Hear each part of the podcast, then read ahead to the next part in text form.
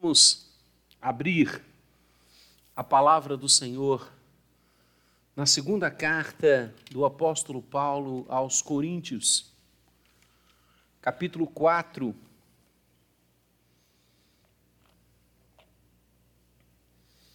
Onde vamos ler dos versos 16 a 18. Segunda carta de Paulo aos Coríntios, e nós vamos ler alguns textos bíblicos nesta noite, nos preparando para a ceia do Senhor que será ministrada daqui a pouquinho. E eu deixei ali a relação dos textos com a nossa equipe, que já se programou e a gente vai projetar alguns versículos do bate-papo que a gente vai ter aqui agora sobre ânimo em meio às tribulações. Ânimo, coragem, perseverança em meio às tribulações. Vamos ler o texto do capítulo 4, que vai do versículo 16 ao versículo 18. Achou aí comigo? Não fecha sua Bíblia, tá? Deixa ela aberta. Vamos ler juntos, todos nós. Por isso, não desanimamos. Pelo contrário, mesmo que o nosso homem exterior se corrompa, contudo, o nosso homem interior se renova de dia em dia. Porque a nossa leve e momentânea tribulação produz para nós eterno peso de glória acima de toda comparação, não atentando nós nas coisas que se veem, mas que se, mas as que se não veem, porque as que se veem são temporais e as que se não veem são eternas. Amém. Deus abençoe o seu coração. Desde a queda, Gênesis 3, o sofrimento humano é uma realidade constante. Em todas as horas, em todas as circunstâncias, em todas as culturas, entre todos os povos, na literatura, nas artes, nas falas, nos textos que se imortalizam. O sofrimento humano é uma realidade. O homem sofre.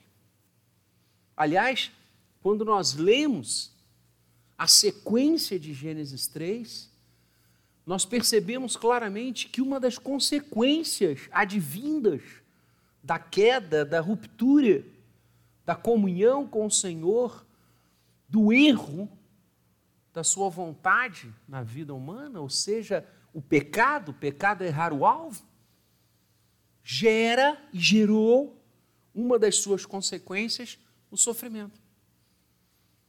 Por isso o Senhor havia dito aos nossos primeiros pais para que eles se afastassem daquele fruto. Na verdade, o fruto pouco importava, era a questão da obediência ao Senhor, como nós ouvimos hoje de manhã belamente neste púlpito. O sofrimento acompanha o ser humano, uma realidade sempre presente. Quem caminha como profissional dentro dos hospitais, das clínicas, dos consultórios de atendimento, quem caminha pelas ruas de uma grande cidade como a nossa, percebe que a dor, a lágrima, o sofrimento, a tristeza é, nos envolvem o tempo inteiro. Como lidar com isso? Como trabalhar a angústia, o choro, as perdas? Estamos saindo pela graça do Senhor de um momento que nos marcou muito como seres humanos. A nossa geração não tinha enfrentado o que gerações passadas enfrentaram, inclusive em muito pior monta do que essa pandemia que nós estamos ainda atravessando e vivendo. Isso nos alertou para tantas coisas. Isso abriu os nossos olhos para tantas realidades. Nos fez, para muitos, acordar de uma realidade de vida absolutamente plástica, falsificada, ou para usar uma, um termo aí da moda, fake. A pandemia vem mostrar e o contato com o sofrimento nos mostra que a vida é muito mais dura, como o poeta secular dizia, luta renhida, do que podemos imaginar, ou o que as campanhas de marketing tentam nos passar. Paulo escreve esta sua segunda carta à igreja que está em Corinto. O contexto do primeiro século, de onde essa carta emerge, é um, um contexto de muito sofrimento. Aliás, o livro do Apocalipse, e outro dia eu perguntava a uma jovenzinha: Você já leu o livro do Apocalipse? Como o, o diácono Vladimir perguntou a nós, gostei da pergunta se nós já tínhamos lido todos os livros das Escrituras. Pasmem, há irmãos que estão há anos na igreja e que não leram ainda a Bíblia toda. E eu perguntei: Você já leu Apocalipse? E ela disse assim para mim: Eu tenho medo. Mas o livro do Apocalipse não foi escrito para gerar medo. Isso é mídia. Isso é falso. Isso é uma impressão que o diabo quis colocar na cabeça de muita gente. O livro do Apocalipse, amado, foi escrito para consolar a igreja, para mostrar o que a gente vai falar aqui hoje à noite. Como enfrentar os momentos difíceis. O Apocalipse foi escrito para isso. Por quê? Porque a igreja estava sendo barbaramente perseguida. Os irmãos do primeiro século sofreram muito, os do segundo também. Aliás, a perseguição só vai cessar em 313. Olha, três séculos de perseguição. Quando era perseguição pelos judeus, era duro, era duro. O próprio Saulo de Tarso é um exemplo disso. Mas quando a perseguição passa para Roma, misericórdia. O grau de crueldade, o grau de loucura chega a um ponto quase inominável. Os cristãos eram mortos e eram barbarizados como esporte para os romanos. Então a igreja primitiva, como a gente chama a igreja do primeiro século, era uma igreja que sabia o que era sofrer. Na época, dizer ser cristão era praticamente assinar um atestado de óbito. Porque em professando a fé cristã, professando que Cristo aos Cristo é o Senhor, o irmão, a irmã poderia no dia seguinte já não mais estar, talvez no mesmo dia, com seus amados, com sua família, com a sua igreja, porque seriam mortos. Esse é um contexto. Um contexto também de sofrimento teológico. Porque a igreja está iniciando a sua construção doutrinária. E havia muita heresia, muita bobagem sendo falada, escrita, anunciada, como se ensino de Jesus fosse. Por isso a igreja se dobra para constituir o seu conjunto de livros, o seu conjunto de ensinamentos. Os evangelhos nascem daí, da necessidade de normatizar a fé o que, que Jesus de fato ensinou e fez? Então, aqueles que têm autoridade, que andaram com Ele, que caminharam com Ele, vão trazer a lume os seus ensinamentos. Porque havia muita coisa louca sendo proclamada. Normas morais absolutamente confrontadoras com a palavra de Deus. Muitos pagãos entrando para a fé e trazendo consigo as suas práticas religiosas, culticas, morais, éticas. Muita coisa precisava ser feita e construída. E a cidade de Corinto era uma cidade importante do primeiro século. Ela era rota de comércio. Era uma cidade costeira e, como tal, ela recebia navios e pessoas de todos os lugares. O comércio era intenso, a economia era punjante.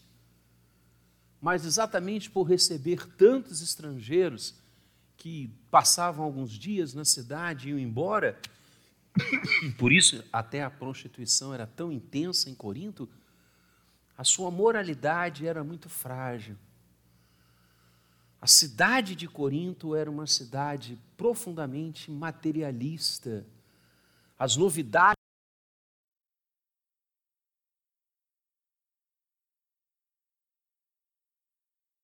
no mundo e por isso era uma cidade eticamente reprovável. Práticas imorais eram realizadas à luz do dia. E você nota isso claramente na primeira carta que Paulo escreve aos Coríntios. E nesta segunda, ele usa um tom bastante diferente. Havia muito pecado na igreja de Corinto. Dureza no coração, mas ele tinha que disciplinar a igreja. Disciplina não é falta de amor. Falta de amor é não disciplinar. Falta de amor é não indicar o caminho certo. E havia pecados, inclusive de ordem sexual, acontecendo dentro da igreja de Corinto, como influência direta do mundo. E você pode perceber como é que o mundo influencia a igreja, né? O tempo todo. Ao invés da igreja como sal e luz influenciar o mundo. O mundo não pode ditar a nossa pauta. O mundo não pode dizer quais serão as nossas prioridades. Não, não, não, não, desculpa, essa fala é nossa. Essa autoridade é nossa. Mas a igreja em Corinto havia caminhado muito com as ideias daquela cidade. E Paulo vai escrever a primeira carta de uma forma muito pastoral na exortação. E deu certo. Parece que a igreja se emendou, porque a segunda tem um tom absolutamente diverso é um tom de consolo, de carinho de muita cumplicidade santa com o que os irmãos estavam vivendo. E eles estavam sofrendo. Os sofrimentos são pesados. E a gente vê isso igualmente hoje. Quantos estão passando horas difíceis? Eu e você. Pessoas que amamos enfermidades, perdas, dúvidas em relação ao futuro, empregos oscilando, o, o, o, o fantasma da despedida rondando, o fantasma das demissões rondando olhamos para frente muitos, ainda que jovens, não têm qualquer perspectiva. Eu recebi na semana passada um relatório do ensino superior do nosso país por uma grande instituição que tocava nessa ferida, dizendo que um dos grandes problemas gerados por essa pandemia louca que o mundo enfrentou e ainda está enfrentando é a falta de perspectiva no futuro. Os jovens dizem: para quê? O que, que o futuro nos reserva? O poeta vai dizer que cada um sabe a extensão da sua dor. Cada um carrega a sua dor. Cada um apenas consegue definir qual é a sua dor. Como viver com isso? Como enfrentar isso? O que o Espírito Santo usou Paulo para falar aos irmãos do primeiro século que também enfrentavam tribulações? E o que ele hoje, igualzinho, quer falar com a gente, transpondo os anais dos séculos e chegando a nós hoje, 2022. Como encarar os momentos difíceis? Como vencer as tribulações? O texto é lindo. Por isso, não desanimamos. Então, a primeira coisa que o texto coloca para nós é que nós não podemos, nem devemos, desanimar. Desanimar significa não ter ânimo.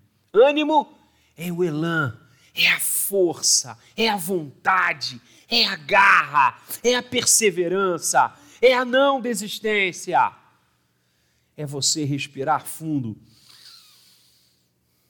e vamos embora. É você não sacudir a poeira e dar a volta por cima simplesmente, mas é você não desistir. O apóstolo começa assim: por isso não desanimamos.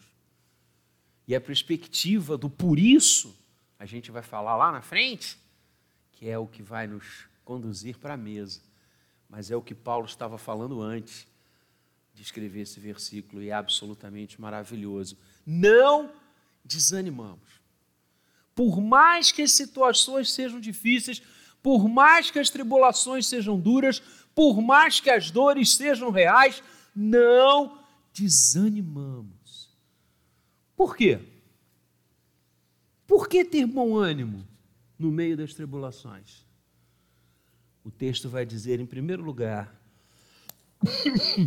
porque podemos renovar o nosso ser interior. Olha que lindo.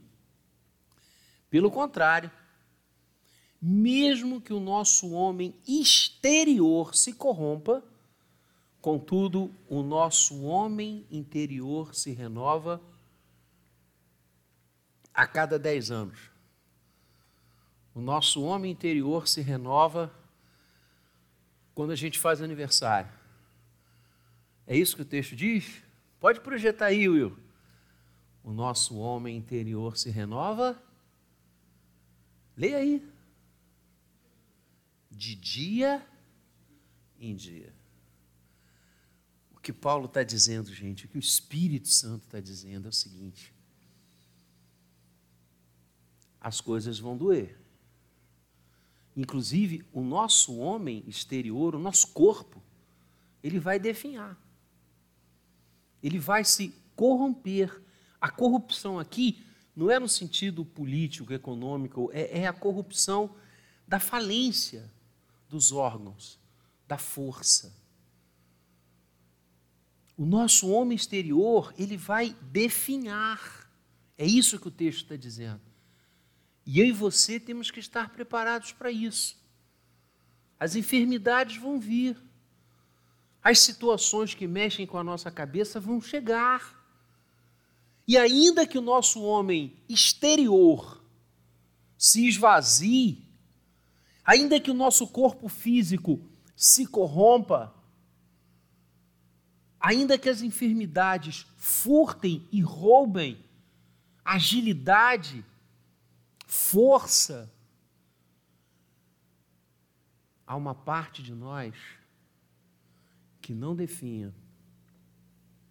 Há uma parte de nós que, ainda que estejamos em um CTI, não oferece qualquer possibilidade de mitigar. Há uma parte de nós que não pode se corromper, envelhecer ou morrer. é o nosso homem interior. Uma categoria que Paulo fala tanto e que você pode traduzir como, por exemplo, o homem espiritual. A nossa parte espiritual, o nosso homem interior, esse não se decompõe. e você pode renová-lo. Você pode aprimorá-lo dia a dia. Não desanime. Não desanime. Suas forças não estão hoje como elas eram? Isso é o homem exterior. Não desanime. Você não consegue fazer as coisas que antigamente você fazia. É o homem exterior. Porque o seu homem interior, seu lado espiritual, para você entender, esse pode se renovar a cada dia. Quem está em Cristo é nova criatura, é disso que estamos falando. É aquela parte que o Espírito Santo passou a habitar na sua vida quando você creu, ou melhor, quando Deus permitiu que você cresce. É na mesma linha que o apóstolo Paulo escreve aos Colossenses, capítulo 3, versos 9 e 10. Olha que coisa maravilhosa. Não mintais uns aos outros. Paulo está falando de uma série de posturas éticas.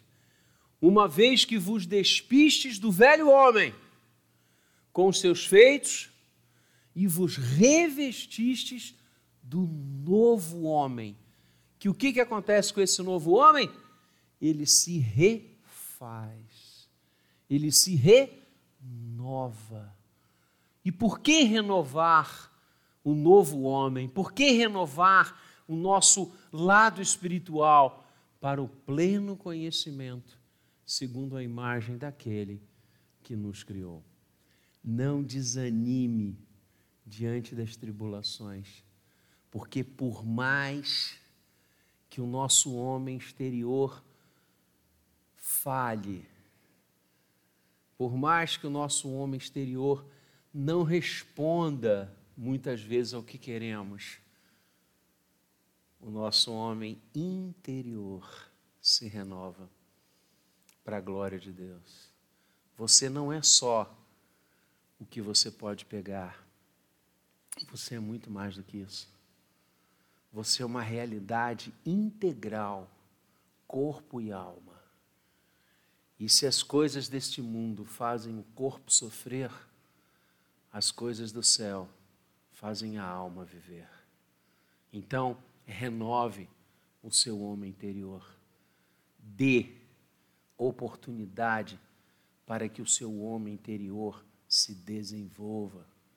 Pare de achar que as coisas existem apenas nesta realidade que você vê. Daqui a pouquinho vamos chegar nesse ponto.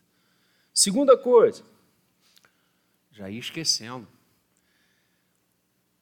Por que vencer as tribulações? Nosso homem interior se renova. E o profeta Isaías fala o que para a gente, viu? O que, que o profeta Isaías fala para que eu e você aguentemos o tranco que esse mundo traz. Mas os que esperam no Senhor fazem o quê? Renovam as suas forças. Sobem com asas como águias, correm e não se cansam, caminham e não se fadigam. Você faz isso com o homem exterior apenas? Não. Essa força vem de dentro a força para você renovar o seu pique, a sua vontade de encarar as coisas, a força para você subir com asas como águias, a força para você correr e não se cansar, a força para você caminhar e não se fatigar, ela vem daquele que renova o nosso interior a cada dia. O nosso Deus, o nosso Senhor. Então, espere nele. Segunda maneira de nós enfrentarmos e termos bom ânimo em meio às tribulações, desculpem, é porque esta leve e momentânea tribulação, eu acho fascinante o Espírito Santo ter escrito isso para nós. Porque nós temos uma tendência, ela é humana, de achar que quando enfrentamos alguma dificuldade, principalmente doença, é o fim do mundo. Nada mais tem sentido, nada mais vale a pena, nada mais tem cor, tem cheiro, acabou. Tem gente que ao enfrentar dificuldades no trabalho age assim. Tem gente que quando tem um problema sério com um dos filhos faz assim. Tem gente que, quando vê a sua relação conjugal desconfigurar-se, faz assim, lança naquele problema, lança naquela tribulação, lança naquela coisa horrível que está acontecendo toda a âncora da sua vida. E só fala nisso, respira isso, se alimenta disso e aquela tribulação, aquela crise, passa a ser o epicentro da sua vida.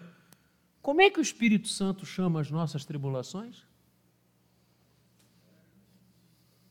Eu não ouvi. O Espírito Santo sabe o que fala, viu? E eu garanto a você que ele não está sendo jocoso nem sarcástico. O que o Espírito de Deus está querendo nos mostrar é o seguinte: olha só. Por mais dureza que seja a tribulação que você está enfrentando, ela é leve. E ela é momentânea. Ou seja, passageira. Não jogue seu coração nisso, não. Não lança sua mente nisso, não.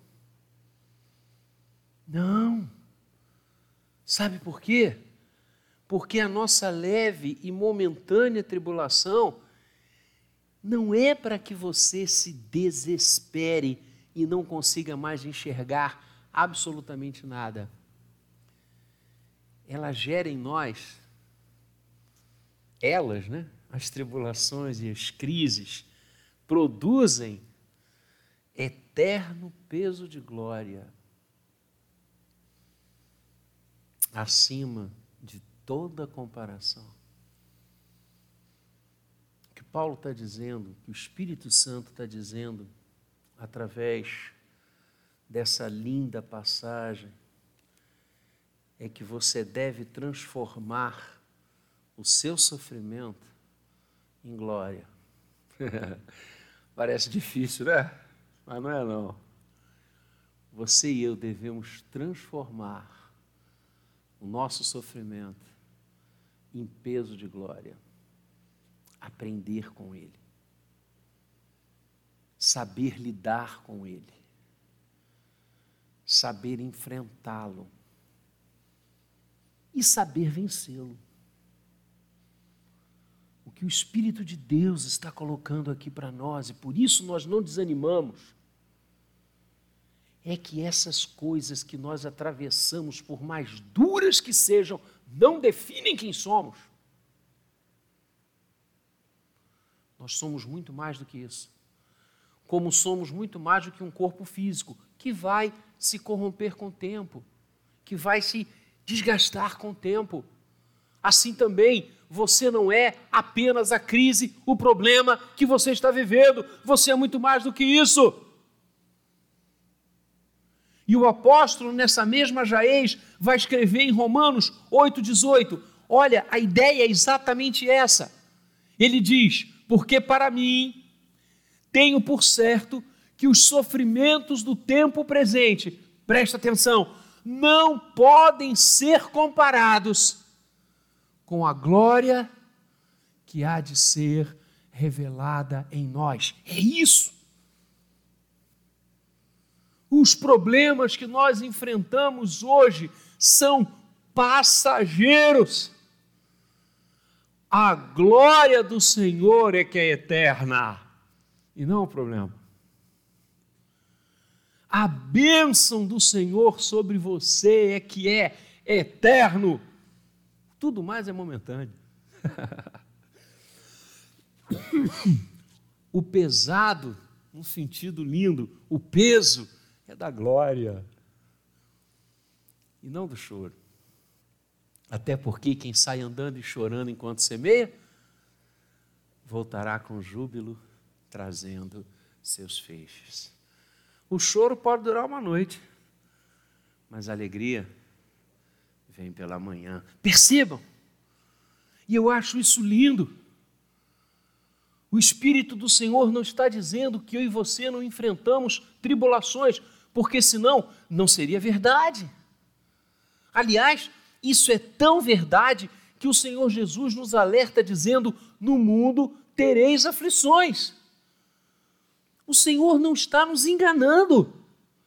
Muita gente, ah, eu vou, eu vou ser crente, eu vou ser crente, porque quando eu entrar na igreja eu não vou ter mais problema nenhum. Quem está dizendo isso para você é o diabo. Porque o Senhor nunca disse isso, pelo contrário, ele disse: Eu envio vocês como ovelhas para o meio de lobos. Você já procurou ver uma ovelha no meio de um lobo, de, de uma alcateia? Ela é destroçada. Então, essa fala de que crente não adoece, crente não é demitido, crente não tem problema, isso é mais falso que nota de três reais. Não tem nota de três reais ainda não, né? Que daqui a pouco vai ter, vamos poder mais falar esse, essa frase, Rodrigo. Isso é falso, gente. A Bíblia fala em choro. A Bíblia fala em angústia. Eu recentemente acabei de reler, sei lá por quantas vezes, o livro dos Salmos. Parecia que era a primeira vez que eu estava lendo.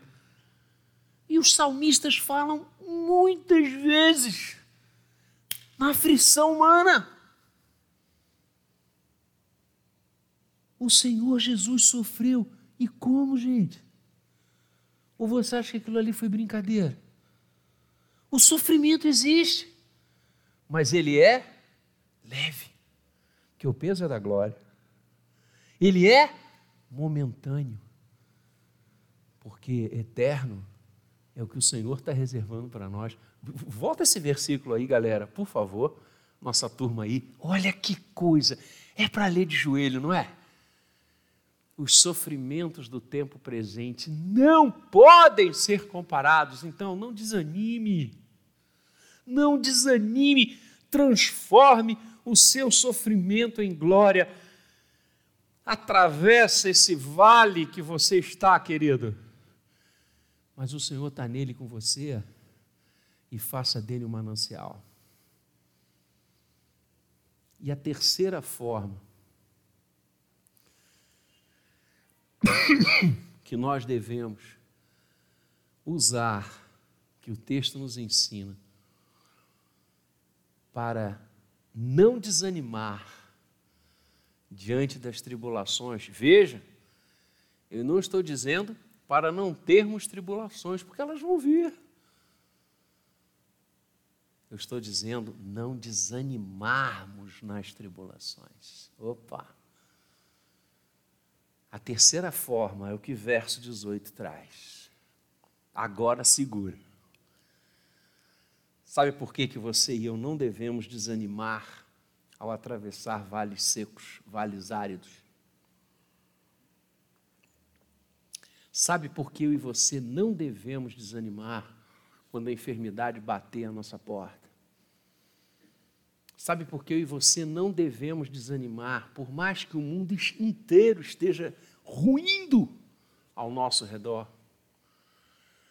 Porque nós não atentamos, atentar aqui é perceber, focar, nós não focamos nas coisas que vemos, mas sim nas que não vemos.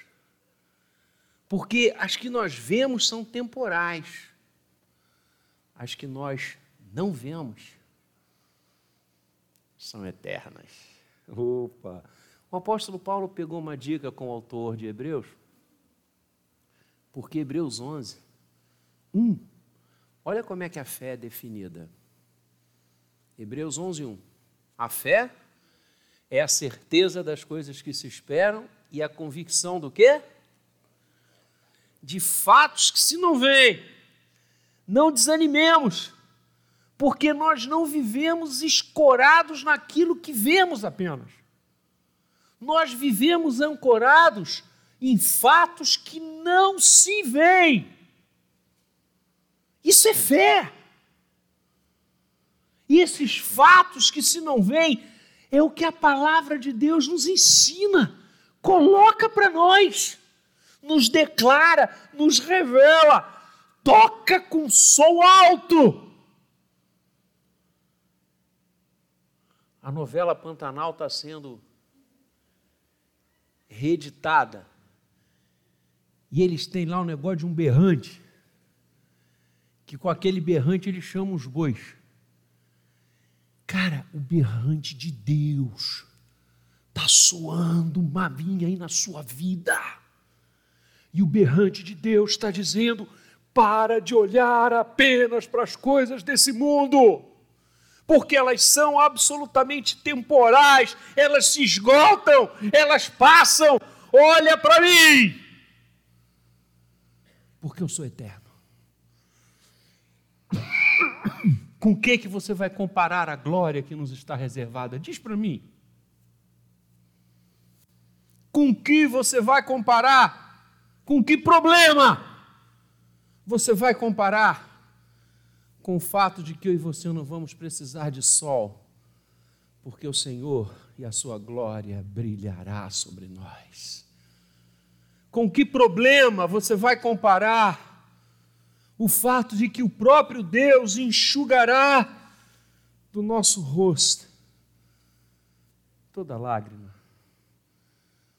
Para de achar que não existe uma dimensão eterna na sua vida, você é crente. Você não anda ancorado apenas nas coisas deste mundo. E se você fizer isso, meu irmão, me permita que eu vou dizer para você: você é o mais miserável dos homens. E não sou eu que estou dizendo isso. 1 Coríntios 15, 19. O que, que Paulo diz? Se a nossa esperança em Cristo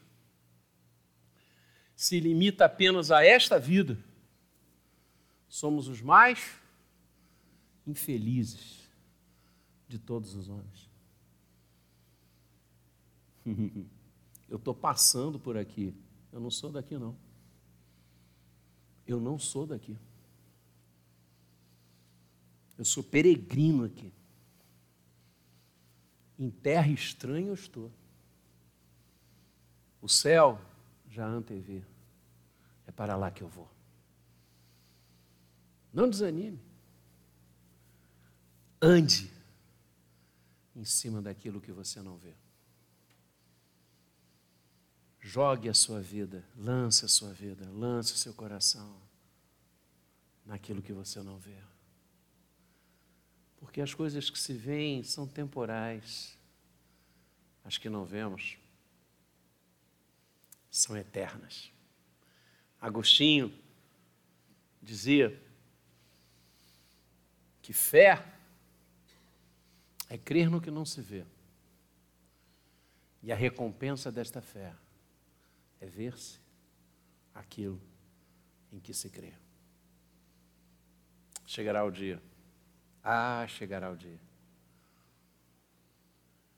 que o Senhor dirá para cada um de nós: entra no gozo do teu Senhor. Rapaz, que dia vai ser esse?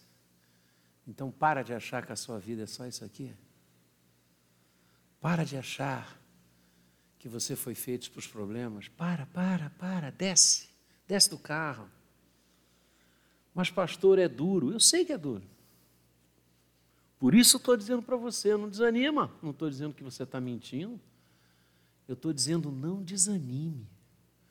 Não entregue os pontos. Não bata em retirada. Por quê? Porque o seu homem interior pode se renovar a cada dia. renovando a nossa mente, deixando entrar na nossa mente as coisas do Senhor. Não desanime, transforme os seus problemas em peso de glória. Lembre-se que há reservado para você alguma coisa que você não tenha a mínima ideia de tão maravilhoso que é. Creia nisso com todo o seu coração, porque é verdade. O Senhor disse, e se Ele disse, é certo que Ele fará. E terceiro, não desanime, porque você não vive ancorado nas coisas daqui. Você vive ancorado nas coisas do céu. Então, sabe o que você faz? Segue o conselho do mesmo apóstolo Paulo quando escreve aos Colossenses, capítulo 3, verso 1 e 2. Portanto, se fostes ressuscitados juntamente com Cristo e fomos, buscai o quê? É, é, eu não ouvi. As coisas lá do alto. Buscai as coisas lá do alto, onde Cristo vive, assentado à direita de Deus. Verso 2: Pensai nas coisas lá do alto, não as que são aqui da terra. Não desanime, porque Jesus ressuscitou e venceu a morte. Esse é o contexto que Paulo fala antes de escrever esses versos maravilhosos que nós lemos, maravilhosos, perdão, que nós lemos nesta noite. Por isso ele começa dizendo: por isso não desanimamos, porque a vitória do Senhor é certa. Ele venceu e com ele nós venceremos. Chegará o dia que nós estaremos para sempre com o Senhor. Não porque merecemos, porque fizemos alguma coisa para isso, mas porque a sua misericórdia e o seu amor foram maiores do que todas as coisas. Então, pensemos e vivamos focados nas coisas lá do alto, de onde somos, para onde voltaremos, para a glória de Deus. Vamos celebrar a ceia. Convido o reverendo Gabriel